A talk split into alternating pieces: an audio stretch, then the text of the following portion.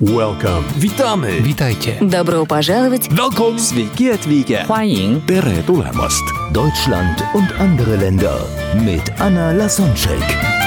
Der erste und einzige Podcast in Deutschland, Österreich und der Schweiz, der sich mit interkultureller Kommunikation beschäftigt, spannende Impulse über fremde Länder liefert, entfernte Kulturen näher bringt und erfolgreiche Menschen mit internationaler Erfahrung interviewt. Heute im Gespräch mit Anna Lasonczek, Zeus. Und da fällt mir sofort auch das Thema Feedback geben im Unternehmen in Deutschland Mhm. ein. Wenn wir dann jemanden im Unternehmen kommt und sagt Feedback fragen, dann kommt sehr oft am Anfang das gerade, was nicht gepasst hat, ja, nach dem Motto, naja, wenn das was gut war, dann müssen wir keine Zeit verschwenden, sondern wir wollen ja den Prozess optimieren Ja. und wir, wir trennen das Verhalten von der Person in Deutschland. Deswegen können Ja. wir auch das Verhalten kritisieren und in Theorie sollte sich die Person nicht beleidigt fühlen, weil wir ja nur über Genau. das Verhalten sprechen. Das ist aber äh, weltweit sehr, sehr anders und deswegen werden Deutsche oft als sehr so, ja, aggressiv, ernst oder, oder, oder grob oder sagt man das noch so, naja, Mhm. gerade nicht so herzlich empfunden, weil wir, Ja. wir meinen es gut, weil wir die ja, Person vom Verhalten, Verhalten trennen und wir wollen ja der Person helfen, indem wir dann auf, Ja. auf die ja, Fehler hinweisen, aber äh, da funktioniert Feedback in anderen Ländern sehr anders, ja, dass wir dann das indirekt sagen, was nicht gepasst hat und zuerst mal loben oder zumindest mal die Person loben, um, um aufpumpen, damit die dann diese, diese unangenehmen Sachen leichter annehmen kann oder mit Würde, mit gehobenem Kopf aus dem Raum dann rauskommen kann. Mhm. Und das ist dann in Griechenland äh, auch sehr anders, wie man äh, allgemein so auch ja nicht schöne Nachrichten rüberbringt oder ja, Mhm. Dass man eher im Alltag indirekt kommuniziert und nicht so einfach so mit der Tür in, in, ins Haus fällt und sofort Sache kommt, wie man das auf Deutsch sagt. Ja, das ist in Griechenland auch anders, das stimmt. Ja, also äh, ein Beispiel ist es auch in der Beziehung. Wir haben es gerade von Liebe gehabt. In der Liebe ist es so, ich kenne viele, viele, viele griechische Pärchen, die, wie soll man sagen, also nicht alle, sondern viele, die ganz klar mit ihren Gefühlen raustreten, die, die streiten sich, da glaubst du, die, die Welt ist untergegangen, die lassen sich bald scheiden. Und das ist für die ganz normal. Das sagen ihre Kinder in dem Moment, streitet ihr? Oder die, noch besser, die deutschen Kinder, also die Freunde des Kindes, sagen dann, äh, streiten deine Eltern gerade? Und du sagst in dem Moment so, nee, die diskutieren gerade, das ist bald vorbei, das ist nicht so schlimm, ja. Die Leute sind da nicht so, die gehen mit den Gefühlen offen um, dann ist das Gefühl raus und dann ist alles klar. Und danach ist es auch super wieder. Äh, Hier in Deutschland wird es eher verschwiegen, ja, und das führt dazu, dass man eher so Kalkül miteinander umgeht. Und ich will nicht sagen, dass es schlecht ist. Nein, nein, ich finde es auch sehr, sehr effizient, manchmal zum Beispiel zu sagen, hey, das ist groß, großartig gemacht, aber wir müssen uns darum kümmern, dass wir das Problem, was wir vorhin hatten, jetzt so schnell wie möglich lösen, weil in, in den Kompliment zu versinken, das sage ich jetzt auch nicht. Das ist nicht mein, das ist nicht meine, meine Quintessenz, wenn ich sage, Komplimente sind wichtig. Nein, nein, nein. Ich finde eine Problemlösung deutlich wichtiger, als in Komplimente zu versinken. Das Kompliment ist unabdingbar wichtig, um das Miteinander zu fördern. Mhm. Und was sagst du zu Körpersprache und äh, der Distanz zwischen Menschen? Das ist ja auch sehr anders in, zwischen Griechen und Deutschen. Ist dir da etwas besonders aufgefallen? Hast du eine lustige Story oder Gesten und Mimik, auf die du uns jetzt gerade hinweisen willst, dass es anders ist? Was hast du selbst beobachten können in deiner Familie und sonst? Die Unterschiede zwischen den beiden Ländern. Auch eine sehr spannende Frage. Ja, das ist auch eine sehr, sehr spannende Frage. Und zwar, wir können einfach nochmal zu dem Thema Flirten zurückgehen. Ich hatte, was heißt Flirten? Also, sagen wir so, in Griechenland ist es so, dass ein Backenkuss zum Beispiel was völlig Legitimes ist. Also nicht nur unter Verwandten oder Freunden, sondern auch unter Bekannten. Ja. Und das ist in Deutschland, das kommt so nach und nach. Und äh, auch eine Umarmung, wenn sich jemand dort umarmt, dann, dann umarmen die sich, die, die Menschen umarmen sich nicht mit dem Schulterklopfen so von wegen, hallo mein guter Freund, sondern die umarmen sich richtig innig teilweise. Also da ist wirklich, entschuldige meine Wortwahl, der Genitalbereich, die, die docken da an. Das ist hier in Deutschland weniger der Fall. Also körpersprachlich gesprochen ist es so, die haben dann richtigen Distanz dazu. Und Umarmungen werden da teilweise verrichtet, weil irgendjemand damit begonnen hat, aber da fühlt sich jeder unwohl. Also hier in Deutschland, ja. Das wandelt sich jetzt nach und nach, weil die Kulturmischung stark stattfindet. Also über die letzten Jahrzehnte sind so viele Kulturen hierher gekommen, die diese Distanz nicht haben. Und der Deutsche passt sich sozusagen nach und nach an. Aber was ich interessant finde, ist, wenn ich jetzt zum Beispiel jemanden berühre, ja, und ihn damit signalisieren möchte, hey, ich bin da oder ich möchte gerne vorbei, dann ist es in Griechenland okay. In Deutschland wiederum, uiuiui, fass mich bloß nicht an. Dieses Berühren, also gerade auch wenn man vorbei möchte, das ist ja viel zu nah dran. Also ich gehe ja sozusagen in diese intime Zone hinein. Und die intime Zone beginnt ja ab 50 Zentimetern von uns weg. Also die, die Distanz, also dieser Radius von 50 Zentimetern ist die intime Zone. Und die wird in südlichen Ländern, also nicht nur in Griechenland, sondern auch in der Türkei, in Italien, in äh, Portugal und Spanien, die wird da ganz, an, in Marokko auch, ganz anders wahrgenommen. Hier in Deutschland ist es so, äh, wenn ich jemanden berühre, dann komme ich ihm viel zu nah. Ich kann mich ja sozusagen auch ausdrücklich darstellen und sagen, hey, ich bin da, indem ich sozusagen diese anderthalb Meter nutze und sage, ich spreche sozusagen mit ihm, dass dieses Thema verändert sich natürlich je nach Habitat. Also das äh, Habitus zum Beispiel im Club. Im Club ist es so laut, da muss man näher rankommen. Dann wird es ignoriert. Aber auf der normalen Straße ist es äh, ganz normal, dass man einen gewissen Abstand wahrt. Was ich hierbei auch noch äh, interessant fand, war, für mich ist zum Beispiel, wenn ich, wenn ich jemanden berühre, dann ist es nicht Sexuelles, äh, sondern eher etwas Begleitendes, ja. Als Beispiel, ich war in der Ausbildungszeit und ich hatte eine Kollegin, das war eine ganz, ganz peinliche Situation für mich, weil ich das, wie gesagt, ganz anders kenne. Sie ist als Klassensprecherin gewählt worden damals und ich bin dann hingegangen, habe ihr an die Schulter gefasst und habe gemeint, hey, wenn du dann Hilfe brauchst, du kannst dich jederzeit an mich wenden. Ja, ich, ich helfe dir das sehr, sehr gerne. Ich hatte an ihr gar kein Interesse, und sie hat es vollkommen anders interpretiert und hat dann ihren Freund auf mich gehetzt. Und das war ganz, ganz schlimm für mich, weil ich, hat, ich habe ihr nichts Böses wollen und etwas Böses wurde mir entgegengebracht. Und da habe ich zum ersten Mal diesen kulturellen Unterschied massiv gespürt.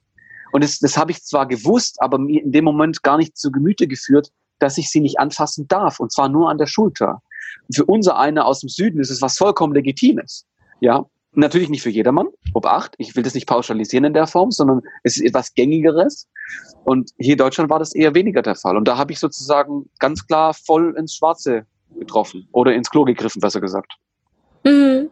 Und hast du da auch bestimmte Gesten, also so Zeichen mit den Händen oder mit dem Kopf, Bewegungen, die was anderes in Griechenland heißen als in Deutschland? Oh ja, oh ja, oh ja, das, das, das sprichst du jetzt gerade was an. Also ein, ein Nicken in Deutschland, also äh, die vertikale ja, Bewegung des Kopfes kann in Griechenland zum Beispiel anders gewertet werden oder andersrum. Also wenn, wenn ich zum Beispiel in Griechenland bin und ich frage jemanden etwas, hast du das und das gemacht? Und er zuckt mit dem Kopf nach oben, also nach hinten, ja, als würde er den Kopf nach in den Nacken hineinlegen und macht, dann heißt es nein. Ja, was wir als Ja interpretieren würden. Bei uns genau. ist Ja. Also genau dieses Nicken. Oder zum Beispiel ein Ja ist ein kleines Neigen nach, äh, auf die Seite, also eine horizontale Bewegung. In Griechenland ist es ein kleines Neigen nach rechts, unten ist es ein Ja. Wiederum das, das horizontale Bewegen des Kopfes könnte auch als Nein gedeutet werden in Deutschland.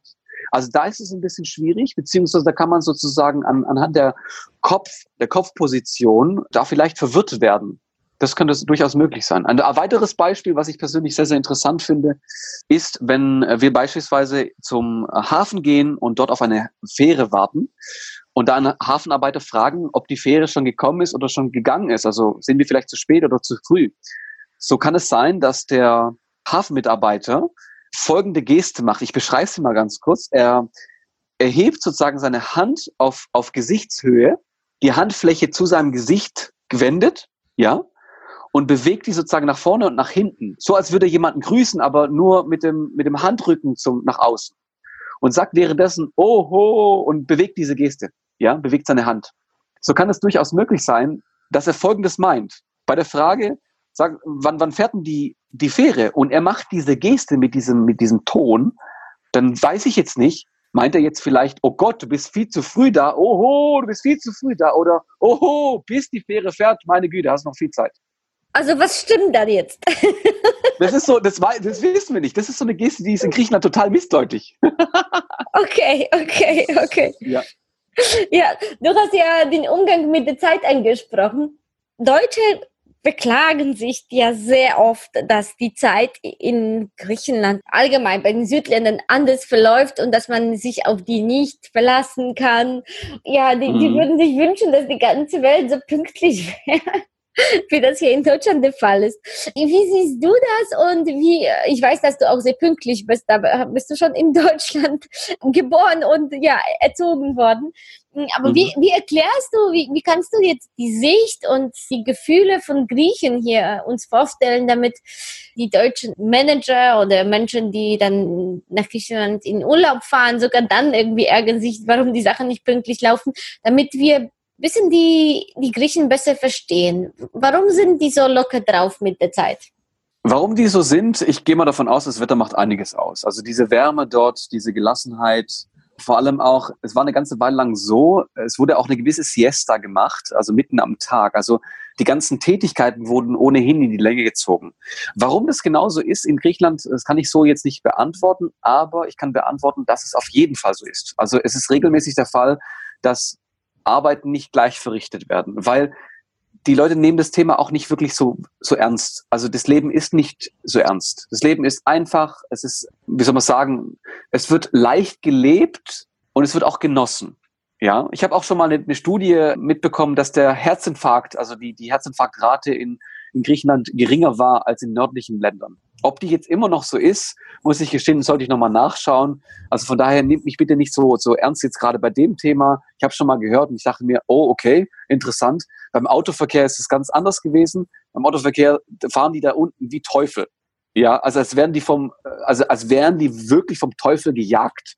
Das ist in dem Fall mit der Post gar nicht in, in Verbindung zu setzen. Bei der Post, da lassen sie sich unfassbar viel Zeit. Was die, da, da schicke ich eine Postkarte am Anfang meines Urlaubes weg, bin einen Monat später in Deutschland und die braucht zwei weitere Monate, um hier anzukommen. Das ist keine Seltenheit gewesen. Das hat sich aber mittlerweile etwas geändert. Da haben sie sich sozusagen etwas gebessert. Ich glaube, durch den Einfluss von der sagen wir mal, der, der äh, europäischen Bindung von all den Ländern ist es so geworden, dass sich viele Leute, also viele Leute in Deutschland auch da ja, arrangiert haben beziehungsweise sich anpassen wollten. Mhm. Ja, tatsächlich, ja. Es, es gibt solche Studien, die das vergleichen. Also Herzschlagsrisiko in, äh, in, in Japan ist auch so ein großes Thema, auch wenn man so Ernährung rausnimmt. Ich glaube, das gibt's in der, in, in, äh, darüber habe ich in der Japan-Folge erzählt. Also wenn ihr bei dem Podcast da Japan in, in Suchfeld angibt, dann äh, gibt's da auf jeden Fall dann noch die Studie zum Herzinfarktrisiko. Spannend. Ja, und auch die zweite Studie, wie du genannt hast, also weil es mit dem Wetter abhängt, tatsächlich leben Menschen in warmen Ländern tendenziell langsamer. Und es mhm. gibt solche Studien, die verglichen haben, wie lange dauert es, eine Briefmarke am Postautomaten zu kaufen oder wie, wie, wie schnell gehen die Menschen in der Fußgängerzone und wie genau ticken die Uhren. Allein schon die Frage kann komisch klingen, aber in der, ja. in der Schweiz hat da gewonnen. Also die, die Uhren sind da am genauesten in die öffentlichen Stellen. In Deutschland mhm. könnten es dann ein paar Sekunden dann auseinander sein. So generell würden wir sagen, an, in einem Bahnhof, äh, die Uhr unten zeigt das gleiche wie die Uhr oben und wenn wir dann an eine Bank vorbeigehen, dann, dann stimmen die Uhren auch. Ja, das kann in Brasilien schon äh, zwei Stunden auseinander liegen. in Griechenland ja. ist da, okay, da wow. auch locker. Ja, aber dann, äh, dann jetzt ein bisschen böse formuliert, dann sagen dann viele Deutsche, die sich auch über diesen lockeren Umgang mit der Zeit der Südländer beklagen, die sagen dann ja, na ja, aber irgendwie ist das, also ist Deutschland und die Länder, die dann die Zeit strenger nehmen, dann irgendwie auch reicher, ja. Wir sprechen jetzt nicht ob glückliche, aber auf jeden Fall wirtschaftlich besser dargestellt. Und dann hatten wir mhm. auch in Griechenland eine Krise und das hat sich auch so ein bisschen unser Bild, glaube ich, vor der Krise und nach der Krise in Griechenland geändert. Wie, mhm. siehst du das oder hast du da etwas noch hinter den Kulissen? Wie, wie ist das so bei den Menschen da vor Ort? Was ja. sagst du dazu? Also das ist eine sehr, sehr große Frage, beziehungsweise viele Fragen auf einmal. Ich fange mal ganz kurz damit an, wie die Deutschen darauf reagieren, äh, wenn sie mit Griechen zusammenarbeiten. Dann, danach können wir sozusagen auf das Thema Krise nochmal eingehen. Mhm. Ähm, Folgendes, und zwar, ich, ich selbst, wie ich gesagt habe, bin recht deutsch äh, in dem Umgang mit, mit meinem Business. Ja, Das heißt, ich bin da recht pünktlich und nehme auch gewisse Verantwortung an und nehme mich da auch sehr, sehr streng. Und ich habe letztlich sogar mit einem Südländer zusammenarbeiten arbeiten wollen, haben wir auch.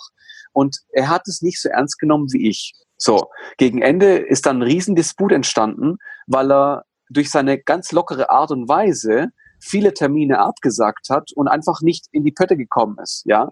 Und das war zum Beispiel businesstechnisch unfassbar unwirtschaftlich, ja das war sozusagen ein Moment, da musste ich mich selbst zusammenreißen und verstehen, ja, das kann gut möglich sein, dass andere Nationen das auch so machen. Ich habe das ja auch gelernt. Aber im gleichen Zuge dieses Schludrige zu haben, da schließe ich mich den Deutschen an, das ist unfassbar ineffizient. Ja, und gerade zum Thema Business. Da, deswegen hat Deutschland auch diese Marken, die sie haben. Also die Automobilindustrie, die lebt von dieser Struktur.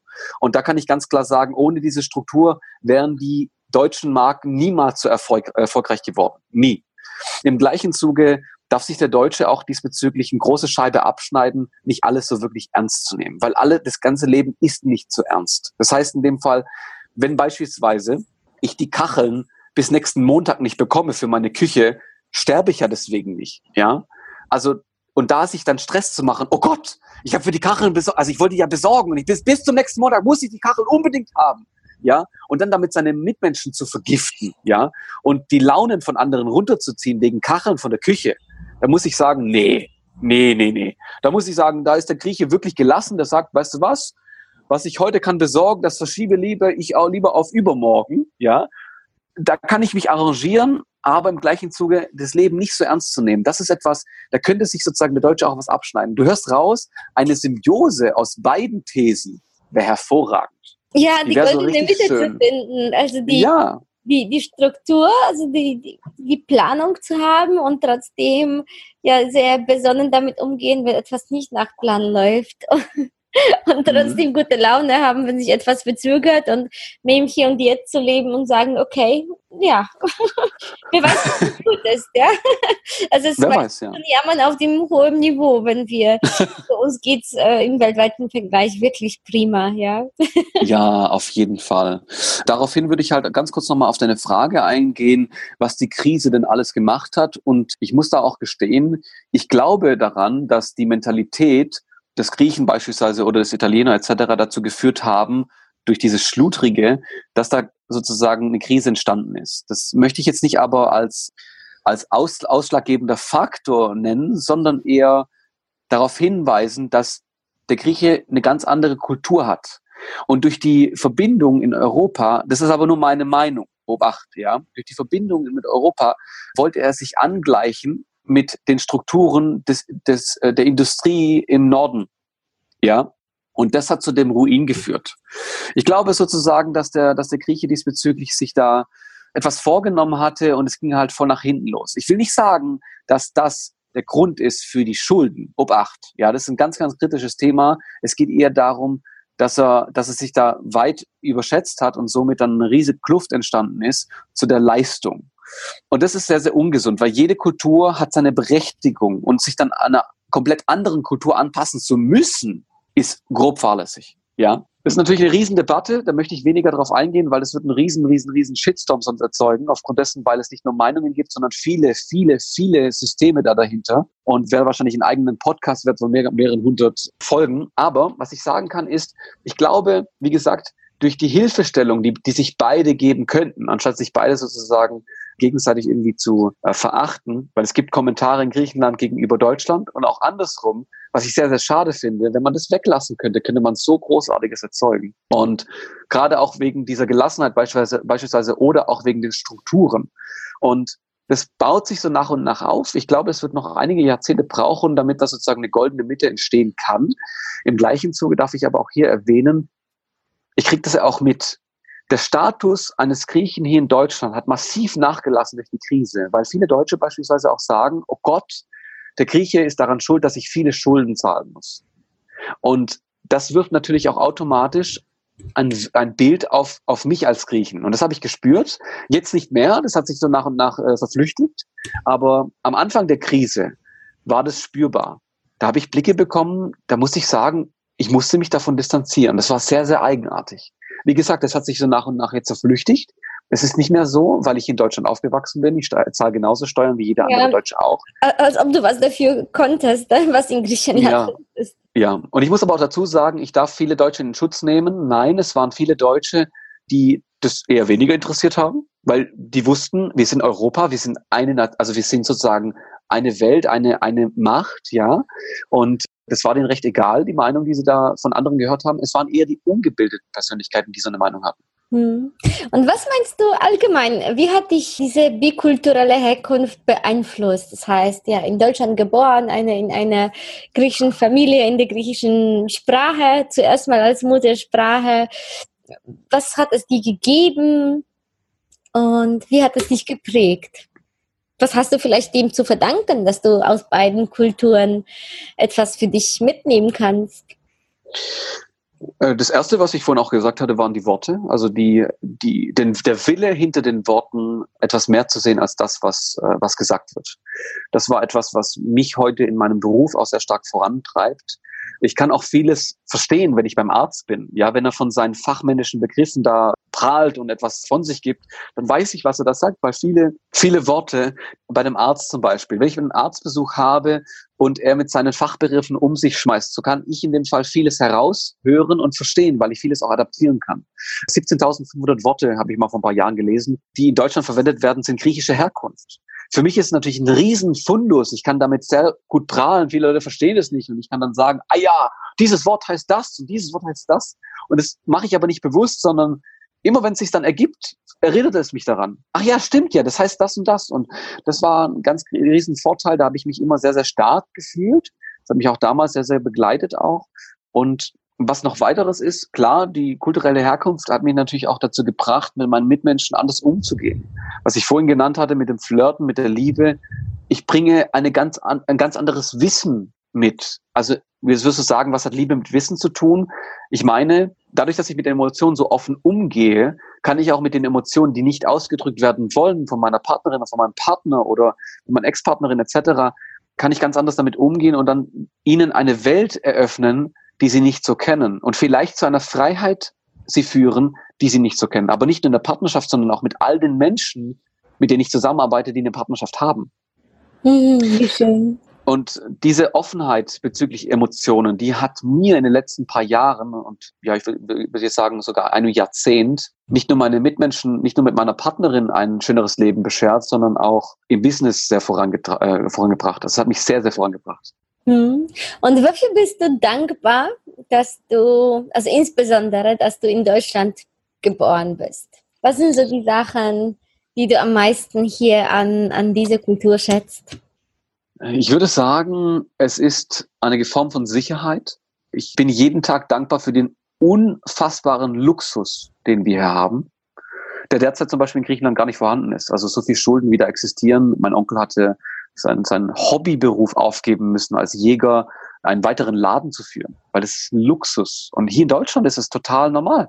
In Deutschland ist es total normal, dass ich jetzt übermorgen eine Bar gründen will und das auch hinbekomme. Hier ist es ganz normal, dass ich sozusagen zur Bank gehe und sage, hey, meine Liquidität ist ganz okay oder meine Bonität ist ganz okay, ich will das und das erwerben, ja. Und ich kann hier überall einen Job bekommen. Überall. Also ich meine jetzt auch, es gibt überall Nebenjobs. Ich kann je, also ich kann jeden Monat mindestens 450 Euro verdienen, wenn ich mich ein bisschen anstrenge. Und diesen Luxus zu haben, diese Sicherheit im Kopf zu haben, die ist unfassbar. Und das ist etwas, wo, dafür bin ich sehr, sehr dankbar. Und es gibt mir eine unglaubliche Ehrfurcht, weil, weil ich krieg auch mit, wie in der anderen Welt, also in dritte Weltländer, das absolut nicht so ist. In dritte Weltländer, in denen Krieg geführt wird, in denen Hungersnöte existieren, ja, diesen Luxus haben die dort nicht. Und das erzeugt diese Ehrfurcht, von der ich gerade gesprochen habe. Hm. Ja, das Thema Kultur hängt sehr viel mit dem Umfeld zusammen. Und äh, wir kennen uns auch aus einem anderen Kontext, nämlich beide waren wir auf den Seminaren von Tobias Beck. Und hm. er hat ja dieses Wort von äh, bewohnerfrei geprägt in Deutschland und spricht sehr, sehr, sehr viel drüber, dass mit wem du dich umgibst, prägt dich und beeinflusst dich enorm, genauso wie die Kultur. Was hast du dafür zu sagen? Was ist deine Beobachtung? Achtest du darauf bewusst, äh, mit welchen Menschen du dich umgibst und überlässt es dem Zufall? Ja, wie ist das bei jemandem, der so ja bikulturell aufwächst? Also rein rechnerisch hast du ja mehr Menschen zur Verfügung, weil die dann ja zwei Kulturen dann äh, aufgrund auch der Sprache zur Verfügung stehen, mit wem du dich umgibst. Wie, wie machst du das? Wie sortierst du deine Freunde raus? Oder sortierst du die gar nicht raus? Mit wem umgibst du dich, Joyce? Das ist eine sehr, sehr interessante Frage, weil ich unterscheide da wenig äh, von der Kultur als solches, sondern eher wie positiv ein Mensch interagiert. Und äh, nicht naiv optimistisch, nein, wie positiv er generell interagiert. Das heißt, wenn er zum Beispiel eine gewisse Fähigkeit an einen Mann bringt und mir helfen kann, dann ist es eher ein Nutzen, okay, das ist eher dann sozusagen ein, ein Kundenkollege oder ähnliches, aber wenn es um das Thema Freundschaft geht und Bekanntschaft, da muss ich sagen, da unterscheide ich ganz klar mit den Themen, wie positiv interagiert der Mensch mit mir. Ist er eher ein Nörgler oder ist er jemand, der nur das, das Schöne sehen möchte und sich entwickeln möchte? Und da muss ich sagen, also da, da, da darf ich auch ergänzen, gerade bei meinen Kollegen auch, also in der Arbeit, im Business, das ist genauso geworden mittlerweile. Früher war das eher so, ja, nur auf Nutzen. Mittlerweile ist es so, wenn die wachsen wollen und ich dann merke, okay, der Charakter die Charakterzüge gehen eher in die Richtung, ich möchte wachsen, ich möchte groß werden und ich rede keine anderen Leute nieder oder ich bin dann eher so, also verurteilen, das, das lasse ich nicht mehr rein. Ja. Also es reicht schon, dass der Kopf allein schon verurteilt. Es, es reicht mir. Ich brauche keine anderen Menschen drumherum, die dann noch mehr sozusagen die Negation in mein Leben hineinbringen. Und genauso interagiere ich auch mit meinen Mitmenschen. Also ich möchte einen Mehrwert darstellen. Und da gibt es so einen tollen Spruch, ja, zeige mir deine Freundin, ich zeige dir, wer du bist. Und ganz ehrlich, ja, schau dir meine Freunde an und du kannst herausfinden, in welche Richtung meine Gedankenwelt gehen. Und zwar, und das ist mein Ziel in eine wundervolle. Ach, das hast du so schön formuliert. ja, also egal aus welcher Kultur, der Mensch zählt einfach. Also das, das gute Herz und die Absicht des Menschen, die Werte des Menschen. Mhm. Liebe Joyce, wenn jemand von dir inspiriert worden ist, bei so vielen Themen, über die wir gesprochen haben, egal ob es Kommunikation, Griechenland und Körpersprache, was auch immer noch, wie können dich Menschen kontaktieren und gibt es noch etwas, was du zum Schluss dann den Zuhörern sagen willst? Auf jeden Fall, also kontaktieren könnt ihr mich ganz klar über Instagram, Facebook und natürlich über meine Website. Also wenn du dich interessierst für meine Inhalte in Instagram unter Zeus sein, also Zeus, I-G-N, N wie Nordpol. Und da kannst du dann reingucken. Das schreiben wir wahrscheinlich ohnehin in die Show Notes rein. Aber da kann man ganz, ganz viele Inhalte zu dem Thema Körpersprache, zu dem Thema Wissen, Mindset, positives Denken herausfiltern und rausgucken. Und wenn du da was findest, was dich inspiriert, ich gebe auch Einzelsitzungen, ich gebe regelmäßig auch Seminare, lass mich selbst regelmäßig weiterbilden. Ich liebe diese Themen. Ich habe sogar Bücher, also Buchempfehlungen da drin. Also von daher ein Sammelsurium an Wissen, was dich in deiner Kommunikation vor allem weiterbringt. Das heißt in dem Fall, mein Schlussplädoyer, was ich hier halten kann, wäre folgendes, ja. In dem Wort Kommunikation findet sich das Wort Unikat. Und das erübrigt in dem Fall Folgendes. Du kannst nur zu einem Unikat werden, wenn du in die Kommunikation mit anderen Menschen trittst. Du kannst nur deine, dein Individuum darstellen, wenn du dich darstellst. Wenn du zeigst, wer du bist. Und ich lade dich ein, Du musst nicht viel sprechen, aber deine Körpersprache, die können wir aufbauen. Und dafür bin ich zuständig. Da kann ich dir unter die Arme greifen und dich zu dem machen, und zwar zu einem Branding, was andere Menschen anzieht und charismatisch einwirkt. Und ich freue mich darauf auf jeden Fall. Egal, was du brauchst in, der, in Sachen Kommunikation, ich bin für dich da. Und da lade ich dich sehr, sehr gerne ein. Super. Wir packen das natürlich alles in die Shownotes.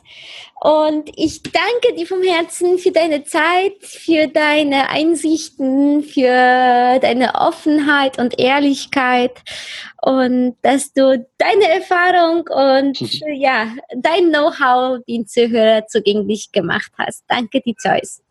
Danke auch, dass ich dabei sein durfte.